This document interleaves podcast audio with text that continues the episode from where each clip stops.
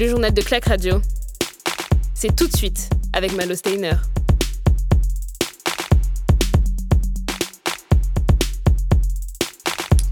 Bienvenue sur Clac Radio, on est le jeudi 11 mars et en fait les Saintes Rosines, on va parler des Américains qui ont déjà investi grâce au tweet d'Elon Musk. On ira en Indonésie ensuite à la suite d'un accident qui a fait 27 morts. Une collégienne a été tuée à Argenteuil et les suspects sont enfin mis en examen, c'est des jeunes hein, de 15 ans. Le variant sud-africain qui a été identifié pour la première fois en Guadeloupe et aujourd'hui ce sont les 42 ans de la mort de Claude François ainsi que les 10 ans du séisme qui a touché Fukushima et qui a fait 100 euh, pardon, 18 500 morts. Vous écoutez Malo Steiner sur Clac Radio. Direction la Guadeloupe pour commencer ce bulletin d'information pour euh, notre premier sujet du jour. Trois semaines après avoir identifié le variant anglais, les îles françaises situées entre l'Amérique du Nord et l'Amérique du Sud ont identifié pour la première fois le variant sud-africain. La Guadeloupe connaît actuellement une certaine stabilisation de ces indicateurs, même si le variant britannique est toujours bien là et qu'il prédomine, ont indiqué hier les autorités locales. Lors du point presse hebdomadaire qui est consacré à la situation sanitaire dans l'archipel, le préfet de, de la Guadeloupe, Alexandre Rochat, a confirmé que les indicateurs de contamination restent quasi stables et sont en légère baisse même sur une semaine, euh, mais qu'un cas de contamination du variant sud-africain a été identifié et un second cas soumis à séquençage à Paris également. Il dit aussi que le variant britannique qui a été détecté dans trois quarts des prélèvements effectués et qui circule activement, euh, circule activement et qu'il prend peu à peu le pas sur le virus initial de 2020 Covid-19. Pendant la première semaine du mois de mars, le nombre de cas a été, euh, est, à, un niveau élevé avec 323 euh, tests en Guadeloupe contre 308 la semaine précédente, a précisé le préfet dans un communiqué. À la date du 7 mars, il y avait 8 personnes qui étaient en, en réanimation, 22 étaient hospitalisées dans des services de médecine et 4 en soins de suite, mais aucun décès n'est pour l'instant déplorer. Du côté des mesures de restriction, jusqu'à dimanche dernier, il n'y en avait aucune, mais à présent, un couvre-feu à 22h a été mis en place pour tenter de diminuer la propagation des variants qui sont prédominants. De retour en métropole pour notre deuxième sujet sur la France qui va retracer les faits des deux adolescents qui ont tué leur camarade Alisha qui a été repêché dans la Seine le lundi 8 mars dernier à Argenteuil. Les deux élèves ont été mis en examen hier dans la soirée pour, je cite, un assassinat, a déclaré le parquet de, euh, Pontoise. Le juge des libertés de la détention devait encore statuer sur leur placement en détention provisoire et les deux suspects, qui sont encore mineurs, 15 ans, hein, courent au maximum 20 ans de prison. Pour revenir sur les faits, les trois collégiens se sont retrouvés lundi 8 mars sous le viaduc de l'autoroute A15 qui enjambe la Seine et surtout sur un chemin bien à l'écart des habitations. Ce sont d'abord deux filles qui sont les deux filles qui sont retrouvées et après quelques minutes d'échange, le copain de la fille qui accompagnait Alicia est sorti de sa cachette et se serait approché de la victime et lui aurait donné par surprise coups au visage, lui aurait tiré les cheveux et lui aurait mis une balayette, la faisant tomber au sol, explique Éric Corbeau, le procureur de Pontoise. Les coups ne cessent pas et sont donnés au niveau du dos et de la tête. Le procureur explique que la victime est toujours consciente à ce moment-là et qu'elle gémissait les yeux ouverts. Et du côté des suspects, il est temps de faire disparaître les traces de violence. Ils auraient donc jeté le corps de la victime dans la Seine en contrebas du quai qui était très haut a poursuivi le, procureur dans son explication.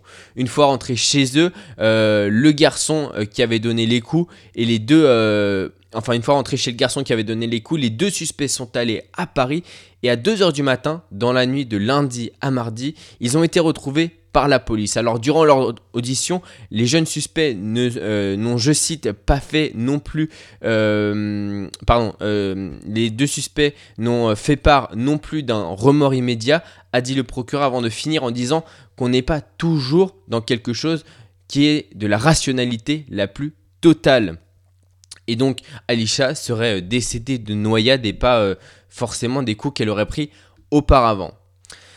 Après la France, direction euh, les États-Unis pour parler justement de celui qui fait depuis quelques mois, euh, quelques années même maintenant, euh, parler de sa fortune. Elon Musk qui veut révolutionner la conquête spatiale, le secteur automobile ou encore le marché international a désormais un impact sur le portefeuille de millions d'Américains. Alors dans une enquête faite sur Internet par Pilsey du 6 au 8 février 2021 avec 30, 400 participants uniquement américains. 37% ont déclaré avoir déjà effectué au moins une fois un investissement suite à un tweet d'Elon Musk. 16% ont même déclaré qu'ils avaient investi à plusieurs reprises suite à ces tweets. Et, euh, et euh, juste suite au, au, tweet du milliardaire américain qui a maintenant une fortune qui s'élève à 174 milliards de dollars, chiffre qui date du 8 mars dernier.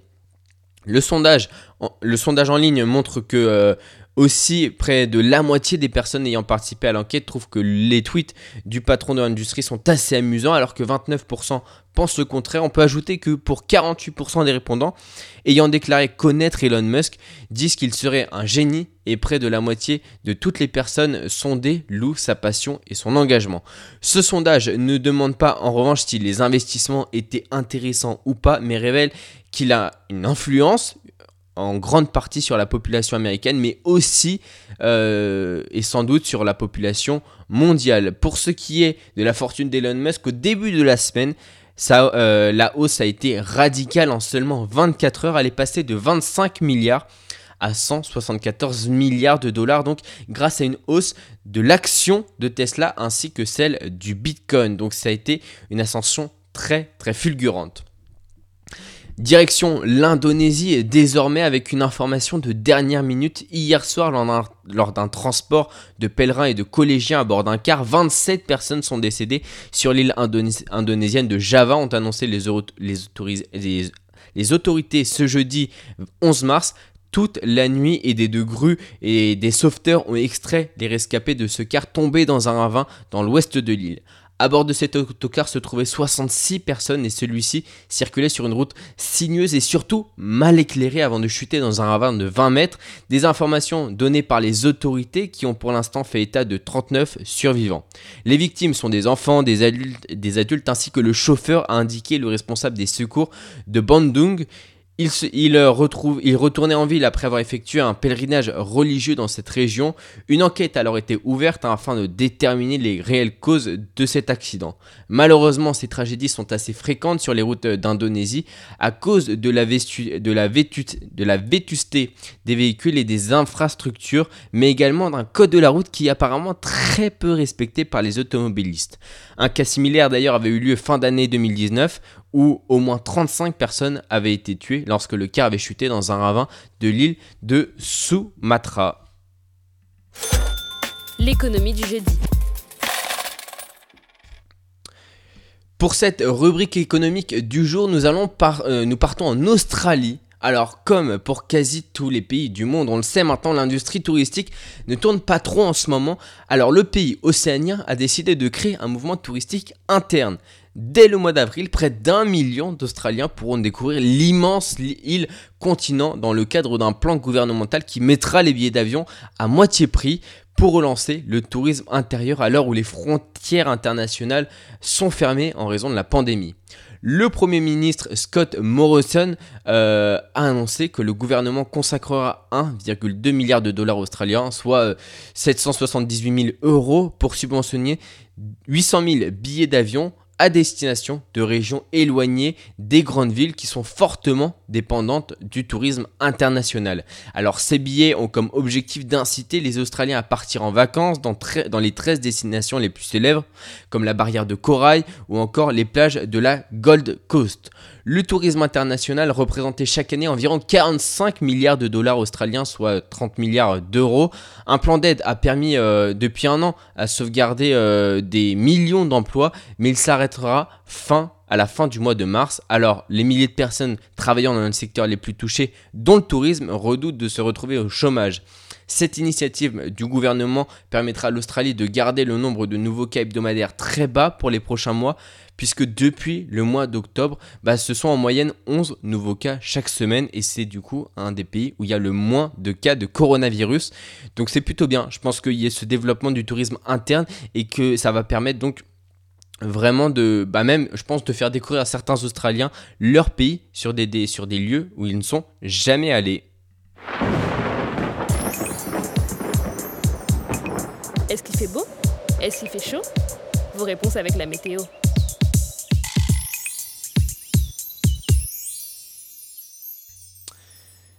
Oh, aujourd'hui ça va, ça va pas être très beau, hein. pas très très beau pour les trois villes que j'ai sélectionnées, euh, Paris, Sedan et Pau.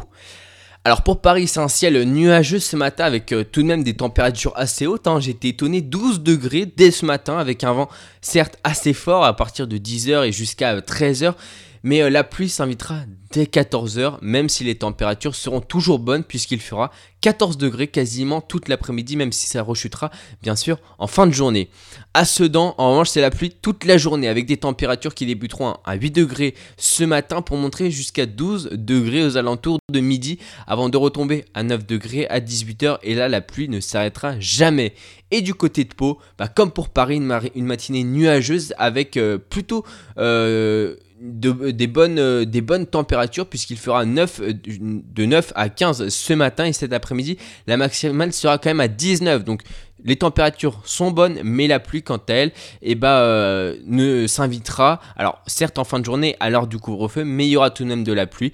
Sinon, la journée sera plutôt nuageuse et pas trop de vent à Pau, contrairement à Paris. Allez, je vous propose qu'on se retrouve demain pour le dernier clactu de la semaine. Et puis ensuite, bah, ce sera le week-end. Donc, rendez-vous demain avant 8h sur euh, maintenant les applications comme Spotify ou Apple Podcast.